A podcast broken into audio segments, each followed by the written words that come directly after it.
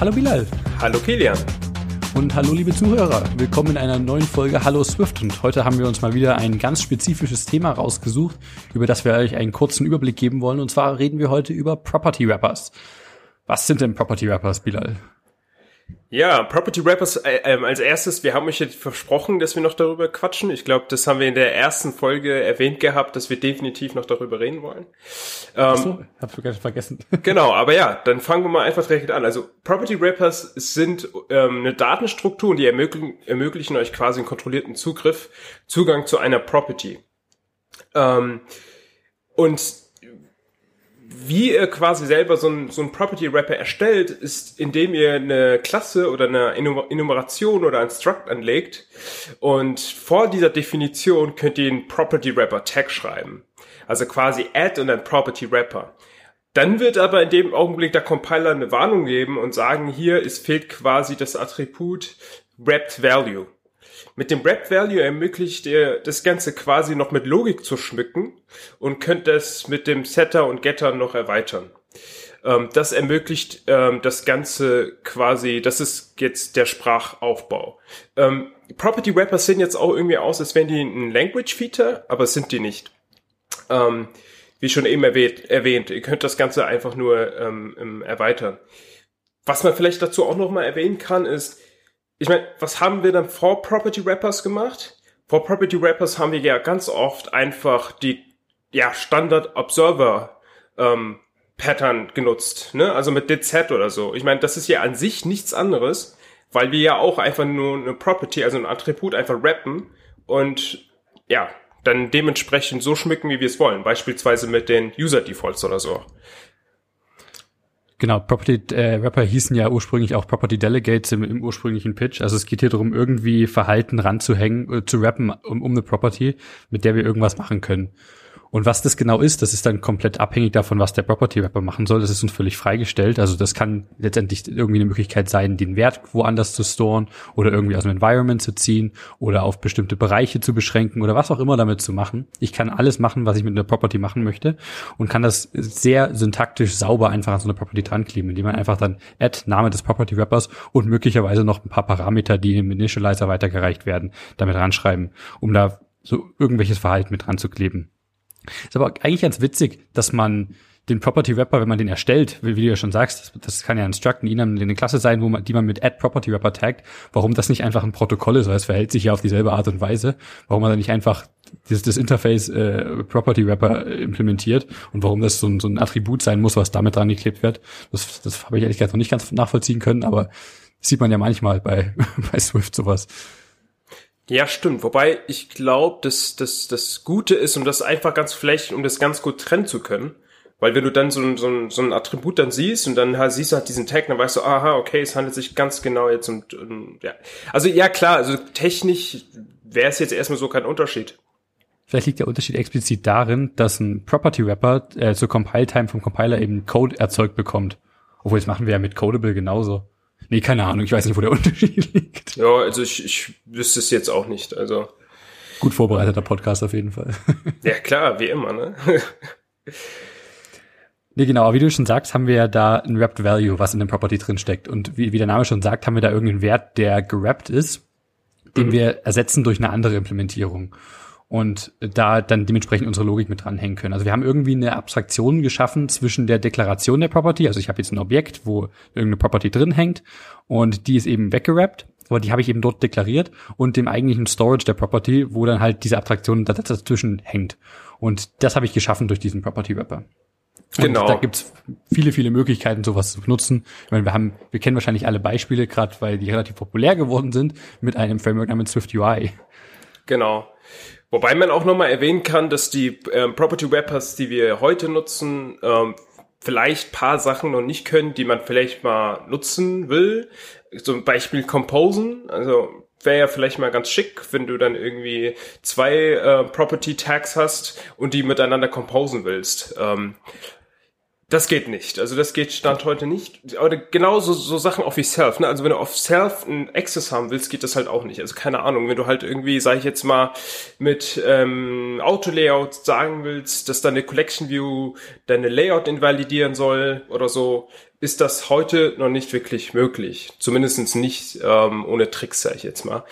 Und, ja, gerade das mit dem Composen ist ein guter Punkt. Da renne ich relativ häufig rein, wenn man da mal in seinen Projekten dazu kommt, irgendwie so einen, so einen User Default Property Wrapper äh, zu nutzen, vielleicht, wo man dann bestimmte Properties äh, direkt in die äh, Defaults speichert beziehungsweise da wieder rauszieht und dann zusätzlich noch irgendwas anderes machen möchte über Property Wrapper, dann hat man das Problem, dass man multiple Property Wrapper an eine Property dran schreiben möchte. Und das, das geht halt, wie du schon sagst, nicht so wirklich.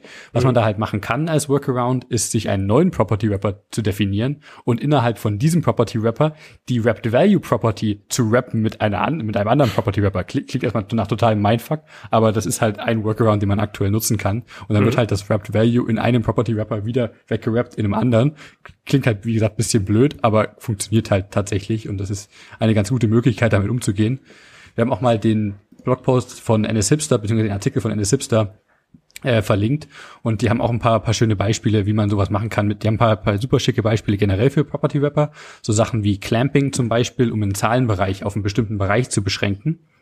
Und die definieren sich dann in einem Beispiel auch noch einen anderen Property Wrapper namens Unit Interval, der explizit einen Wert auf 0 oder 1 eben beschränkt, weil es halt nur das abbilden soll, beziehungsweise mhm. auf dem Bereich 0 bis 1 in, für einen Float-Fall zum Beispiel. Und nutzen da in der Implementierung von dem Unit Interval Property Wrapper auch einfach den Clamping Wrapper, um das äh, eben gleich zu reusen an der Stelle. Also es ist direkt ein Use Case für sowas. Ja, wobei ich sagen muss, ich habe glaube ich noch kein Pitch gesehen oder sowas, äh, was es dann irgendwann ermöglichen soll, dass du wirklich die das Ganze dann auch composen kannst. Ich muss auch sagen, so vom Programmcode wäre das ja wirklich dann irgendwann auch sehr weird, wenn du dir mal vorstellst, du musst das dann lesen, da muss das, weißt du, also da siehst du ja nicht unbedingt jetzt was in und was out ist, und dann müsste, da müsste die Property Wrapper, den du da hast, dann der müsste schon sehr gut beschrieben sein, damit das auch vom Programmcode dann von einer x-beliebigen Person dann auch gut ähm, lesbar ist, finde ich. Auf jeden Fall. Die Reihenfolge spielt dann höchstwahrscheinlich auch eine Rolle. Also das genau. wird dann schon relativ tricky, auf jeden Fall, da, da den Durchblick zu behalten. Ich habe früher relativ viel äh, Java-Code geschrieben, äh, beziehungsweise Java Spring-Krams. Äh, Und was mhm. mich da immer dran gestört hat, äh, ist, dass die unglaublich viel Magic in solche Attribute packen. Also die, die sind taktisch ähnlich funktionieren wie die Property Wrapper. Da kannst du an alles ein Attribut dran klatschen, was halt wirklich alles Mögliche machen kann. Und da steckt so viel Magie dahinter, die du einfach nicht mehr durchschauen kannst. Also du kannst sie durchschauen, die ist auch relativ gut dokumentiert. Also ich will das jetzt nicht darauf rumranten, aber das ist, das nimmt ja halt echt viel, viel ab, was toll ist, aber versteckt auch ziemlich viel. Und als jemand, der neu in dem Framework ist oder nicht den Überblick über die Codebase hat, passieren da halt erstaunlich viele Dinge einfach komplett under the hood, die man nicht mehr nachvollziehen kann. Und so das könnte natürlich aus. genauso geil, dass man da dann hinwandert. Aber man will wahrscheinlich generell nicht eine, äh, ein Objekt äh, definieren, das an der Property einfach zehn Property Wrapper dran kleben hat. Das ist wahrscheinlich so oder so kein guter Code. das wäre das wäre echt mega komisch. Aber auch Kilian, weil du eben Swift UI angesprochen hattest, vielleicht mal als Background-Info. Also Propo den Proposal über die Property Wrappers hast du ja eben schon erwähnt, die hießen ja damals anders, ne? Die hießen ja Property Delegates. Und was interessant ist, ist, dass es dann vom Swift Core Team proposed wurde und dann ganz lange deferred wurde und erst kurz vor dem Release von Swift UI wurde es quasi reproposed und akzeptiert. Und Dann ja. klar, wo die Motivation herkommt für, genau. für das Feature. Aber passt ja auch prima in das Framework mit rein. In Swift UI wird es ja auch relativ ausgiebig genutzt. Ähm, die haben auch mal verlinkt in den Show Notes einen fantastischen Blogpost von Paul Hudson bei hackingwithswift.com, wo er einen Überblick über die ganzen Swift UI Property Wrappers gibt und die auch erklärt, wofür die da sind. Und das wurden ja auch noch einen ganzen Stapel mehr dieses Jahr mit äh, der mit den Weiterentwicklungen von Swift UI. Und da passen die halt fantastisch mit rein in das ganze Konzept und passen auch syntaktisch super. Genau, genau, aber aber das ist halt auch, also ich glaube, dass der WWTC Talk von diesem Jahr, ähm, was war das Swift UI Data Essential oder Data Flow oder so. Und da wird genau das auch behandelt. Also da werden auch die ganzen Property Wrappers beschrieben. Aber ich finde, da sieht man auch so direkt schon so einen Nachteil, meiner Meinung nach. Ähm, einen Nachteil hat in Anführungsstrichen, aber wenn du jetzt, keine Ahnung, ein Tag Environmental Object oder wie auch immer hast, dann hast du gar keine Ahnung, was da jetzt gerappt oder passiert. Und ähm, ja, man muss halt wissen, was passiert. Genau, muss Aber halt das, echt. Das versteckt halt die Komplexität gerade vor, vor neuen oder beziehungsweise Leuten, die in der Codebase nicht nicht äh, bewandert sind. Ja. Ja, das ist, das ist, ja, das ist immer relativ tricky. Also erst recht mit Swift UI, glaube ich, ist das wahrscheinlich das erste. Man muss einfach wirklich verstehen, was die alle da bedeuten. Sonst Auf ist Fall. relativ schwierig. Also ist mal im Combine ja auch so, ne? Du hast ja, glaube ich, das Published, ähm, den Published Tag. Und Mhm. ähm, aber es ist es ist toll, es ist Convenience. Also ich meine, du, du, du, wie du schon sagst, es webbt sehr viel Komplexität und ähm, kannst dich auf das Wesentliche konzentrieren. Aber solange man immer noch weiß, was im Hintergrund passiert, weil sonst vielleicht ähm, andere Nachteile und Seiteneffekte auftreten können, ist das dann immer das, was man im Auge behalten muss. Genau, wo du schon sagst, man kann sich auf das Wesentliche konzentrieren. Ein anderes Beispiel, wo Property Wrapper noch ganz gut genutzt werden, ist dieses Argument Parser Framework, was ja jetzt auch in der, was haben wir in den letzten, Folgen schon mal angesprochen gehabt, was äh, Property Wrapper nutzt für Flags, Options und Arguments.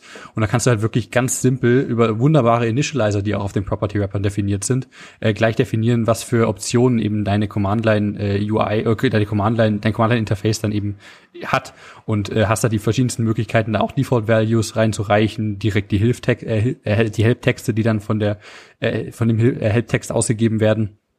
Äh, Und, und das passt halt alles wunderbar in die, die Initializer direkt mit rein. Und du hast eine sehr klare Strukturierung von deinem Code, was der eigentlich machen soll, ohne dass du unglaublich viel Code schreiben musst für den ganzen Food herum oder auch nur Boilerplate. Das ist echt richtig angenehm. Also ich muss auch sagen, dass der Argument Parser, glaube ich, das Vorzeigeprojekt für dieses Language Feature ist. Ähm, weil das ist, also, das ist halt, das macht so viele Dinge einfach viel einfacher und es gibt halt dann auch so andere Sachen, wo man dann schon diskutieren könnte. Keine Ahnung, also User Defaults beispielsweise, ne? Also da kann man diskutieren, ja, macht das überhaupt Sinn? Was sparen wir uns da? Ähm, äh, und deswegen, das sieht man ja auch ganz oft in Projekten teilweise, dass das dann schon overused wird.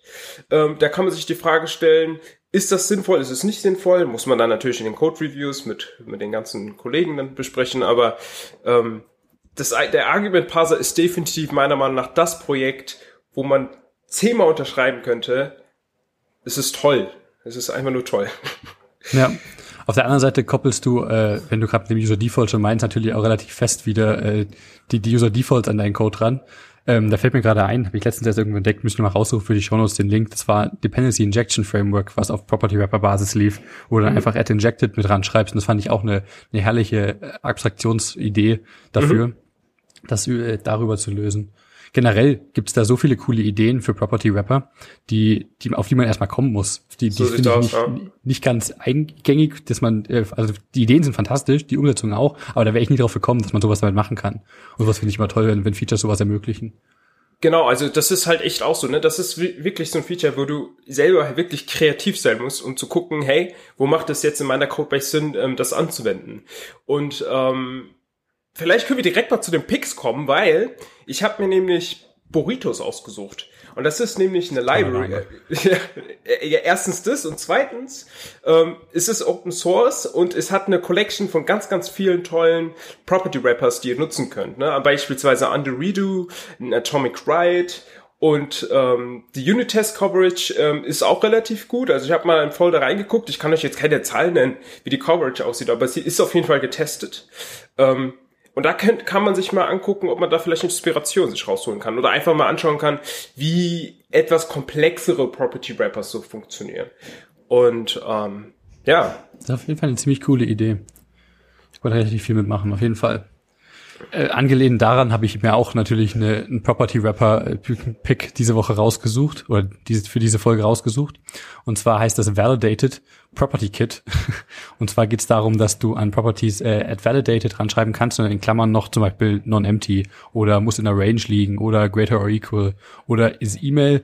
Okay, das E-Mail-Beispiel gefällt mir immer nicht so, weil man viele Leute da viel mehr Komplexität reinpacken, als notwendig wäre. Aber es geht darum, dass du die Werte eben validieren kannst und nur Werte zulässt, die halt dementsprechend darauf passen. Das bringt uns aber noch zu einem ganz anderen Punkt. Äh, und zwar hast du natürlich bei dem Validated beziehungsweise bei, bei so einem Clamping Property Wrapper, der einen Zahlenwert auf einen bestimmten Bereich beschränkt, die Möglichkeit, das zu machen. Aber es ist natürlich nicht ganz so easy, beziehungsweise erstmal nicht so offensichtlich, dass man irgendwie eine Möglichkeit hätte, da auch was rauszureichen, von wegen, dieser Wert passt aber nicht. Also zum Beispiel bei dem Clamping-Beispiel, ich habe eine Zahl, die beschränkt ist auf den Wert 0 bis 5. Und jetzt reiche ich da eine 4 rein, passt, der Wert wurde auf 4 gesetzt. Jetzt reiche ich da eine 7 rein, dann wird der Wert wahrscheinlich bei der Implementation, äh, bei der äh, einfachen Implementierung wahrscheinlich auf die, den Upper Bound gesetzt, also auf 5, weil das die, die größtmögliche Zahl, die zulässig ist. Aber ich möchte ja potenziell auch wissen, ob die Zahl zu groß war und geklemmt wurde auf den Bereich. Und das, das kann ich ja, wie gesagt, auf die, die einfache, offensichtliche Art und Weise nicht wirklich rausreichen aus diesem Property Wrapper. Aber was Property Wrapper auch können, neben dem Wrapped Value, den ich äh, eben nutze, um den, den tatsächlichen Wert zu rappen, ist ein Projected Value nach außen zu reichen. Und das ist das, auf das wir zugreifen können mit dem Dollar-Symbol noch davor. Das wird an vielen Stellen benutzt, um äh, direkt auf äh, andere, auf den Publisher zum Beispiel zuzugreifen, bei Published oder andere Sachen damit zu machen. Aber ich kann da auch einen ganz anderen eigenen Wert dranhängen. Und das ist auch aus dem Ennis Hipster Beispiel jetzt hier genommen um da vielleicht einfach einen Boolean reinzureichen, rauszureichen, mit dem ich da, äh, den Wert ausgebe, ob der angepasst wurde oder nicht. Jetzt mal hier auf einem ganz trivialen Fall mit, äh, mit als Beispiel. Aber zumindest kann ich so noch mehr Funktionalität daran hängen, als ich ursprünglich denken würde. Genau, und was man eventuell nochmal erwähnen kann, ist, dass der äh, Owner des, des ähm, von, von dem, ähm, sag schon, von dem Validate Property Kit der Sven ist. Und der Sven hat relativ viel ähm, an der Corona Warn App auch mitgetüftelt und mitgearbeitet. Also auf jeden Fall ein Thumbs up so. von meiner Seite. Ach so, ja, das wusste ich gar nicht. Genau, deswegen, das merke ich, habe hab ich jetzt auch erst gesehen. Also ich, ich kann das nämlich noch gar nicht, ehrlich gesagt. Aber auch cool. ein ganz, ganz tolles ähm, Kit-Tool-Dingens. ja. Auf jeden Fall. Nee, aber Property Wrappers sind ein mega cooles Feature, kann man echt viel äh, angenehmen Boilerplate mit Rack-Rappen auf diversen Stellen und, und coole Sachen mitmachen. Coole Sachen, die vor allem wirklich, wie ich meinte, meinte vorhin schon, nicht ganz so offensichtlich sind, aber ziemlich coole Nutzung dann tatsächlich. Oh ja. Ja, damit wären wir auch schon wieder am Ende dieser relativ kurzen Folge. Vielen Dank, dass ihr uns soweit zugehört habt. Äh, ihr findet uns wie immer auf halloswift.de. Schickt uns Feedback gerne auf Twitter, im Slack, auf Matrix oder gerne direkt in iTunes-Rezension. Und wir freuen uns aufs nächste Mal. Bis dann. Bis dann, tschö.